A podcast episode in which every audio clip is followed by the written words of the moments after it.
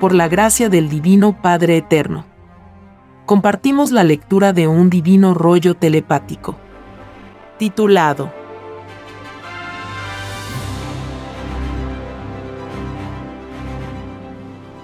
Traducción telepática de la geometría de Nazca. Dictado por el Divino Padre Jehová.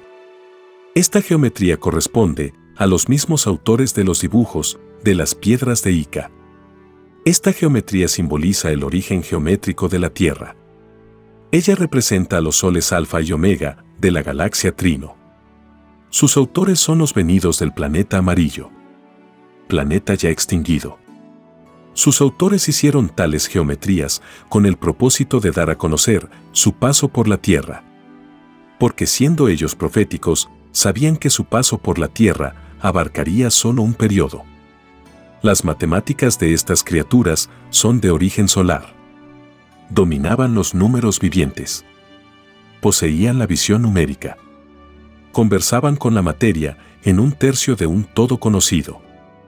Esta remotísima civilización no es del tronco de Adán y Eva. Ellos tuvieron su origen en el planeta amarillo. Porque lo de arriba es igual a lo de abajo. En todos los planetas del universo expansivo pensante hay y hubo troncos originales. Muchas de estas criaturas galácticas las verá el mundo.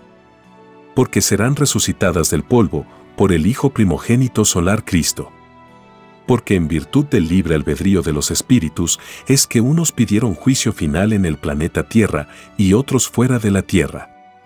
Las leyes del Creador son iguales tanto arriba como abajo. Las geometrías y las matemáticas de todas las civilizaciones que hubieron en este planeta fueron creadas en los soles alfa y omega del macrocosmo llamado reino de los cielos. Fueron creadas en el mismo lugar, en donde fue creada la vida humana. El todo sobre el todo salió de un mismo lugar del cosmos. Y siendo un mismo lugar, fue a la vez en todas partes del cosmos. Porque toda ley salida del Padre jamás se detiene. Es eternamente expansiva. Se acabarán los actuales mundos materiales y los divinos mandatos del Padre Jehová seguirán expandiéndose en forma de nuevos mundos. Esta ley expansiva del universo la sabían los creadores de geometrías y matemáticas de las civilizaciones del pasado. Es por esta causa que el elemento geométrico por ellos empleado fue el punto, la línea y el círculo. En las matemáticas de Nazca, sus creadores se inspiraron de leyes que sabían que tenían que ver con ellos y con los seres que nacerían en el futuro.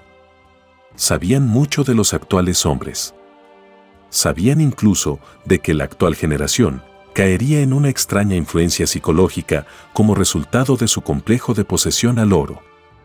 Sabían que en esta extraña influencia el actual hombre se regiría no por las leyes cósmicas, sino por las extrañas leyes del oro. El resultado de ello es que el hombre no mira como un algo propio el cosmos del cual nació.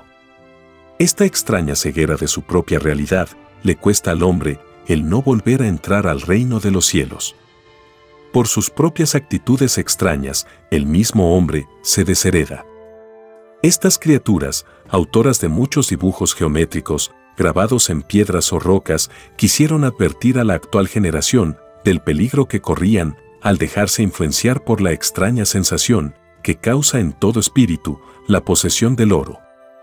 Ellos sabían la causa del futuro juicio, que tendría que enfrentar el actual género humano. Porque además de sus facultades proféticas, ellos recibían comunicaciones galácticas. Porque ellos vivieron la era de los cielos abiertos. Una era fascinante en que no se despertó en ninguno de los que la vivieron el extraño apetito de la posesión. Ellos vivieron lo que actualmente el hombre lucha por vivir.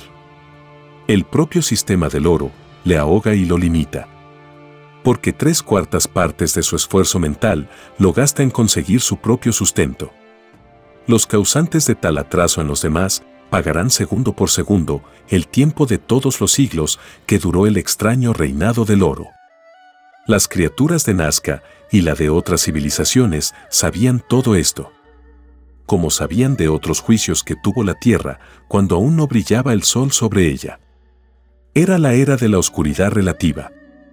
Porque tal oscuridad empezó de lo más negro a lo menos negro, pasando por infinitos matices de oscuridad. Estas criaturas sabían en qué consistía la divina palabra viviente del Creador de todas las cosas. Sabían que todo lo salido del Creador constituía una sola línea geométrica y que esta línea abarcaba el todo sobre el todo. Abarcaba a lo espiritual y a lo material.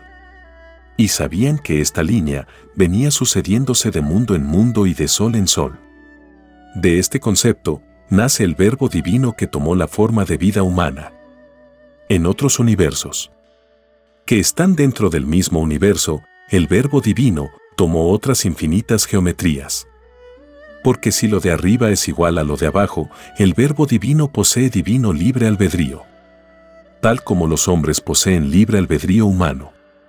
Y como el libre albedrío está también en el todo sobre el todo, es que todo libre albedrío está también compuesto de línea solar alfa. Línea solar alfa es el lugar de donde nació la Tierra. Es el lugar en donde nació como una microscópica chispita. La chispita salida de los soles alfa y omega aún tiene fuego en su centro. La parte exterior de la chispita ha venido enfriándose y se ha constituido en corteza terrestre. Lo sucedido a la chispita es lo mismo que le sucede a la semilla de las plantas. El espacio hizo germinar a la chispita. El magnetismo atmosférico, en alianza con todos los elementos del universo, hizo brotar a la chispita. Se dice que lo de arriba es igual a lo de abajo, porque esta ley de hacer brotar o germinar es tanto para lo microscópico como para lo colosal. Es tanto para una planta como para el planeta mismo en su conjunto. Las criaturas autoras de la geometría de Nazca sabían la ley de que lo de arriba es igual a lo de abajo. Ellos dibujaron líneas y dibujos para que fueran interpretados desde arriba en la era de los cielos abiertos. Desde naves celestiales veían los signos y símbolos hechos por ellos. La sabiduría de ellos la grabaron en mensajes hechos geometrías en piedras o rocas. Porque la piedra o la roca sobrevive un mayor tiempo a las inclemencias y erosiones que causa el desarrollo del tiempo. Y los más profundos de entre ellos hasta sabían de quienes se interesarían por el estudio de sus grabados. Toda roca, o piedra grabada existente en este mundo será traducida por la telepatía viviente entre padre e hijo. Al traducirlas, se irá desmorando todo el falso edificio, de la falsa historia, surgida del extraño sistema de vida, salido de las extrañas leyes del oro. La actual historia es falsa, porque los hombres cayeron en falsedad.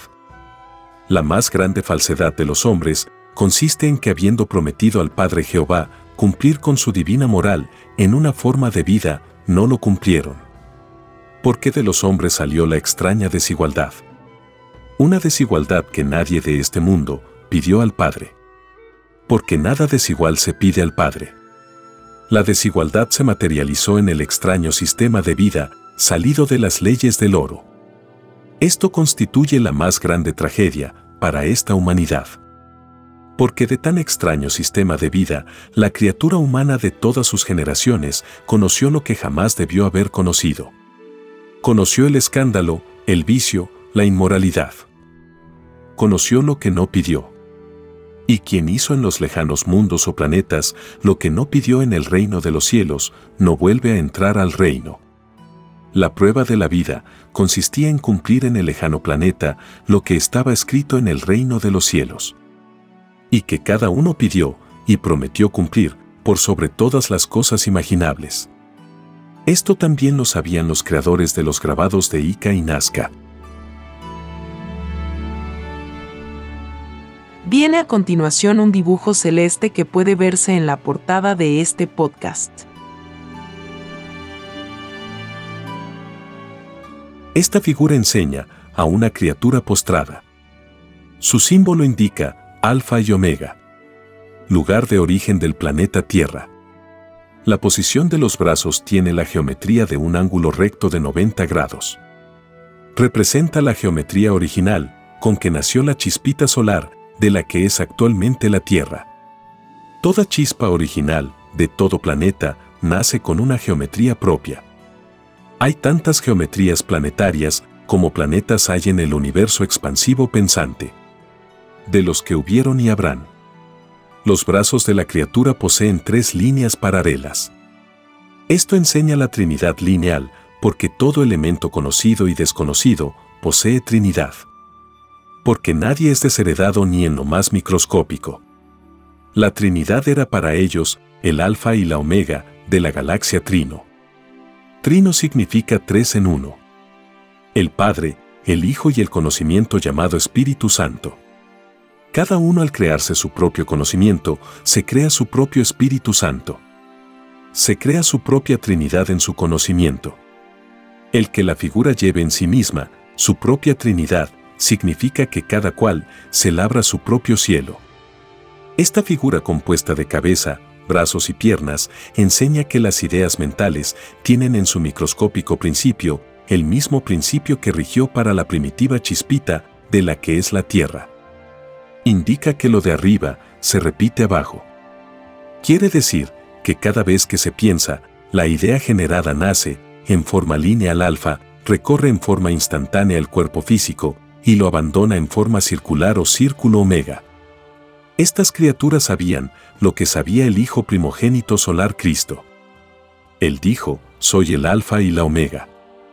Lo que quiso decir el Hijo de Dios fue de que había un lugar cósmico llamado alfa y omega, de la que nació la Tierra. Las líneas alfa de la figura están unidas al cuerpo de la misma. Esto significa unidad en el todo sobre el todo. Significa que ni una molécula es independiente del resto del universo. Y significa que todo retorna a su lugar de origen. El que ambos brazos tengan las líneas alfa significa que existen trinidades creadoras de mundos que son iguales y a la vez desiguales. Porque un brazo es izquierdo y el otro derecho. En los brazos hay cuatro líneas alfas. Lo que significa figura en revelación, conteniendo en ella la interpretación de la Trinidad. Porque si el todo sobre el todo contiene Trinidad, el cuatro geométrico y el cuatro numeral también la poseen. La interpretación de cuatro líneas en los brazos significa que conocían a la Trinidad binaria. Para ellos, el 4 representaba una trinidad de mayor jerarquía entre las trinidades que conocían. Las líneas alfas de la figura enseña también que de cada uno nace la dimensión llamada destino. Y que todo destino de la Trinidad nuestra hace uso de espacio, tiempo y conocimiento o filosofía viviente. El 4 representa el cuadrado hecho número. Lo que significa que la Trinidad está en todas las trinidades geométricas, numerales, filosóficas, creando el todo sobre el todo.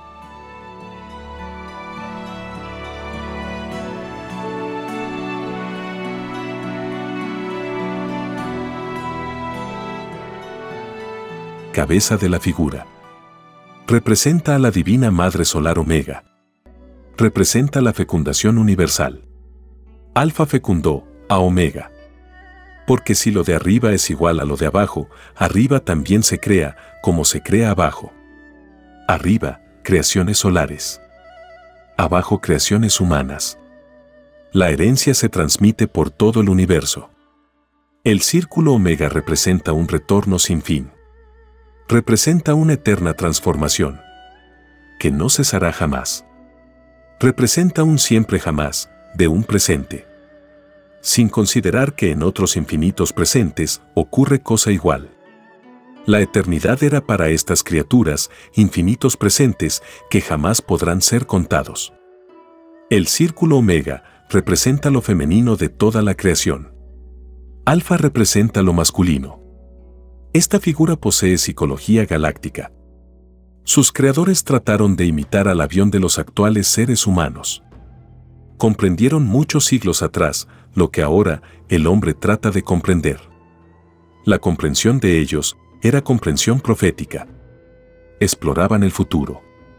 La diferencia fundamental entre ellos y los actuales seres humanos radicaba en que ellos sabían en forma universal su propio lugar de origen. Sabían que su planeta amarillo era más antiguo que la misma Tierra. y sabían que ambos planetas fueron creados por el Padre Solar Alfa y la Madre Solar Omega. Y sabían que todo sol de cualquier sexo constituían la divina Trinidad Solar en el Divino Padre Jehová. La cabeza de la figura representa también la forma como se expande el universo expansivo pensante. Y representa las ondas de todo orden en la naturaleza. Entre ellas están las ondas geométricas del fuego del Hijo primogénito solar Cristo. De sus ojos saldrán líneas magnéticas que quemarán a todo corrompido. Este fuego del Hijo de Dios está constituido por los números o matemáticas vivientes. Las mismas matemáticas y números vivientes con que fue calculada la creación de toda vida humana. Y la de toda criatura de la creación. El círculo omega representa en profecía el gobierno mundial de las mujeres. Porque la igualdad habiendo salido del Padre, triunfa sobre todos los extraños conceptos que el hombre tuvo en la prueba de la vida. Ciertamente que del libertinaje jamás saldrá igualdad alguna. Es por ello que el extraño sistema de vida, salido de las leyes del oro, jamás pudo ni nunca podrá dar a la humanidad la soñada igualdad. Para que ello ocurra, tiene que desaparecer el propio extraño sistema salido del complejo al oro. Este extraño complejo que hace de la criatura un libertino fue visto por las criaturas de antiguas civilizaciones. Y la psicología que de ello aprendían era una psicología de que se estaba jugando en forma peligrosa con el propio destino espiritual. Ellos le llamaban al extraño libertinaje tinieblas. Porque el libertinaje no está escrito ni enseñado en ninguna escritura salida del Padre Jehová. La más microscópica extraña práctica en los lejanos planetas es suficiente para no volver a entrar al reino de los cielos.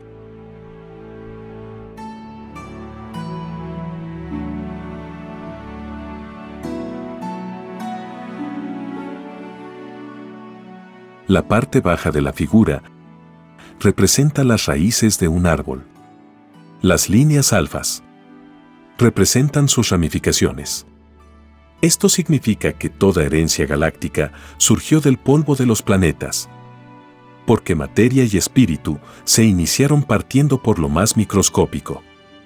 Todo árbol principió por la semilla. En el universo infinito, en donde nadie conoce al planeta Tierra, se llama a las familias planetarias árboles galácticos sinónimo eterno de herencia eterna. De allí proviene el término de tronco. El tronco galáctico representa el principio de un determinado género de criaturas en los planetas. El tronco es la cabeza de una forma de vida. Adán y Eva son el tronco del género humano. Y no lo son de los venidos de otras galaxias. Quien no creyó en Adán y Eva negó un principio planetario.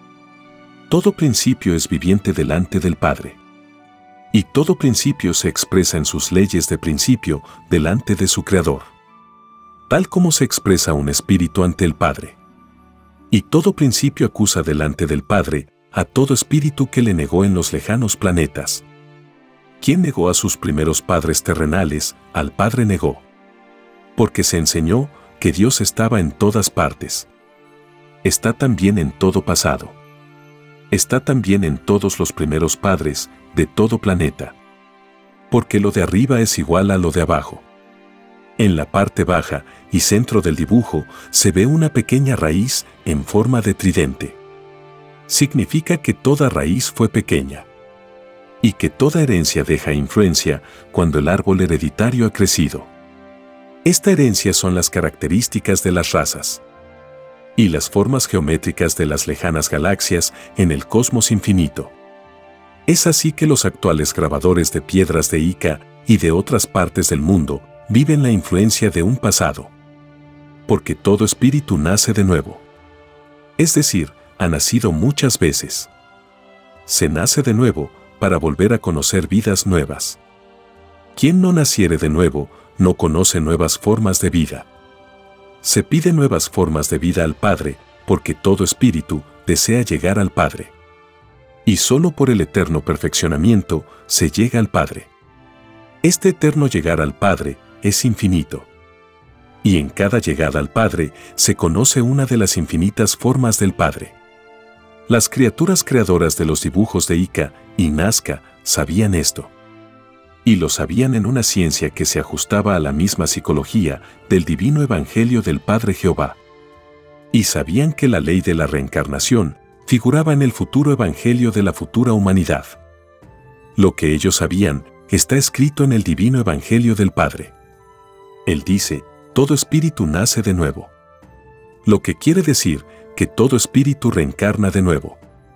Porque siendo la eternidad, la vida normal de todo espíritu, las vidas planetarias, son los naceres de nuevo para todo espíritu. Cada nacer de nuevo da lugar a principios planetarios nuevos. Una ley salida del Padre se puede expresar y entender en infinitas formas. Y no deja de ser la misma ley. Quien negó la reencarnación o su propio nacer de nuevo, negó a todo el universo.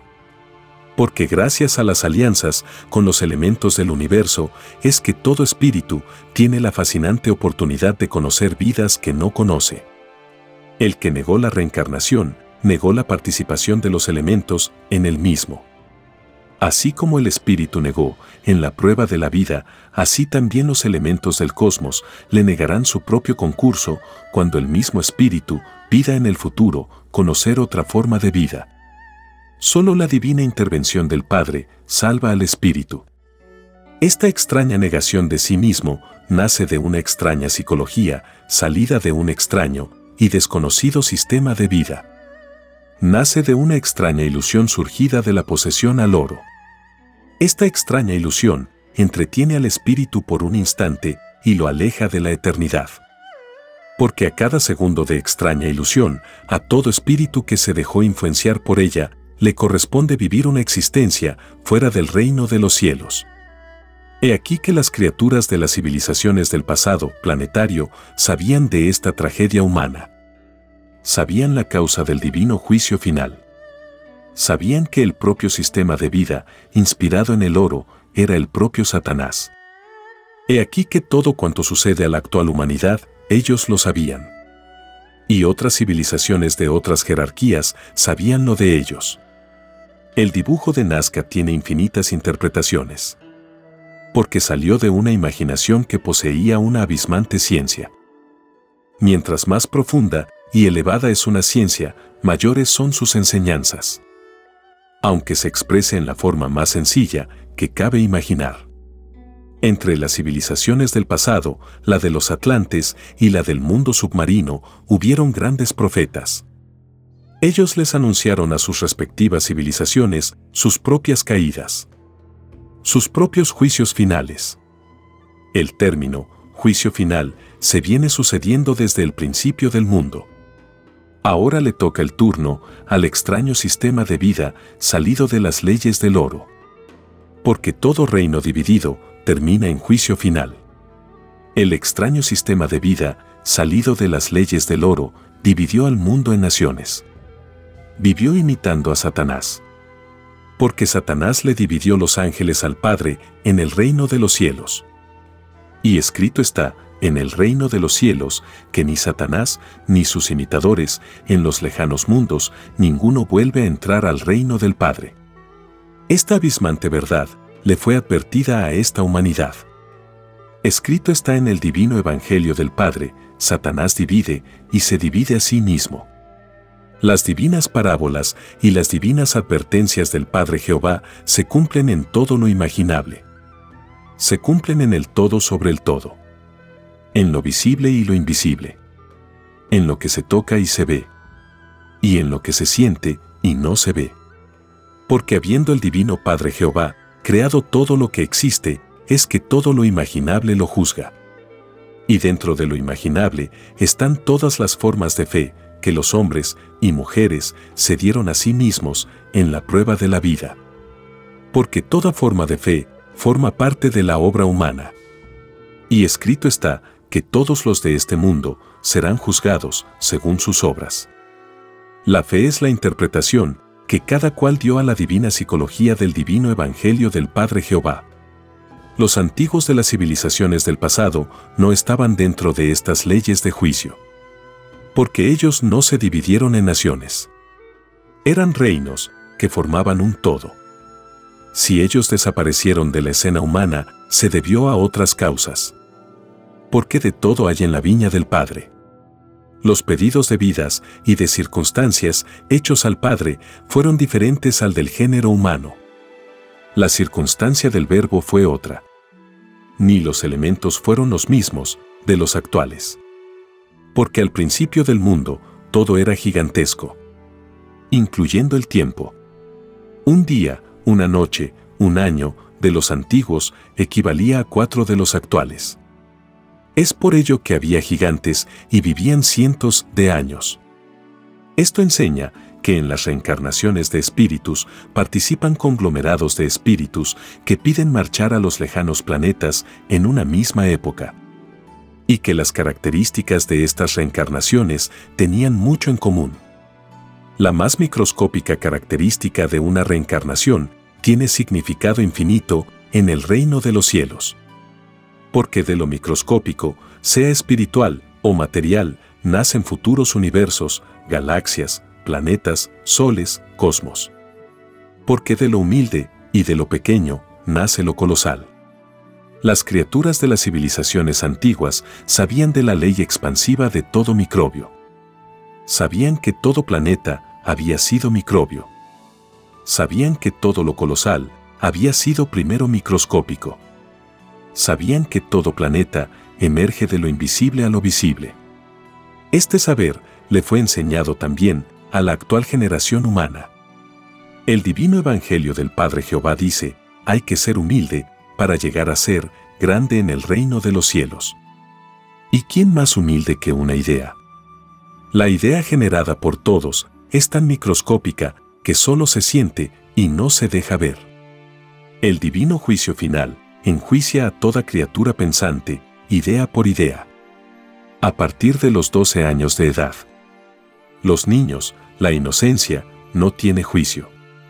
Si este mundo hubiese creado un sistema de vida en que todos hubiesen conservado la alegría de un niño durante toda la vida, estad seguros que este mundo no tendría juicio final.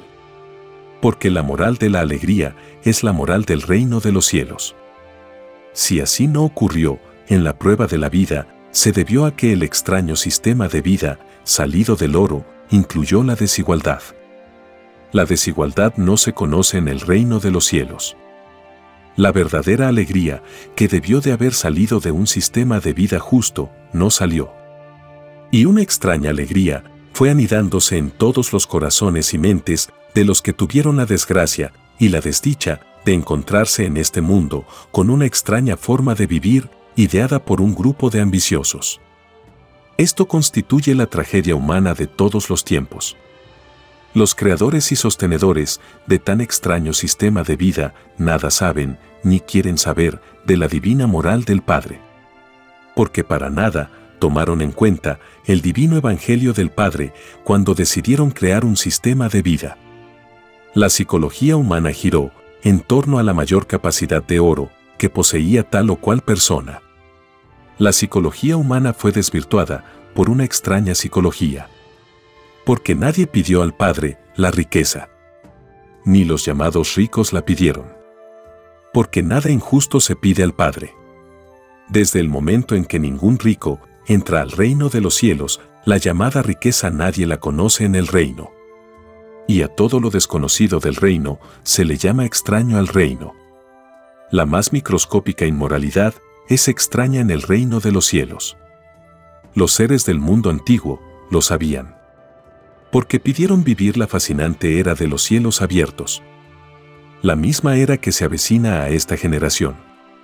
Esta era que estremecerá al mundo la inicia el Hijo primogénito solar Cristo. El Hijo mayor del Padre ya está en la tierra su rostro está madurando. Es decir, que un brillo solar está naciendo de cada uno de sus poros. Porque todo brote principia desde lo más microscópico hacia lo grande. Principia desde lo invisible a lo visible. Muchos han conversado con el Hijo primogénito y no se han dado cuenta. Se darán cuenta cuando el brillo de su rostro se haga visible al ojo humano. Escrito está que el Hijo de Dios vendría al mundo, brillante como un sol de sabiduría. Los antiguos, de Ica y de Nazca, llamaban al Hijo de Dios el niño de la faz radiante. Venido de los lejanos soles, de colores del macrocosmo, llamado reino de los cielos. Y sabían que su nueva aparición sería en los últimos tiempos del extraño mundo creado e inspirado en extrañas leyes del oro. Y sabían que su aparición causaría espanto en la bestia y en la ramera del extraño mundo del oro. Y sabían que su llegada sorprendería al mundo. Tal como un ladrón de noche sorprende a todos.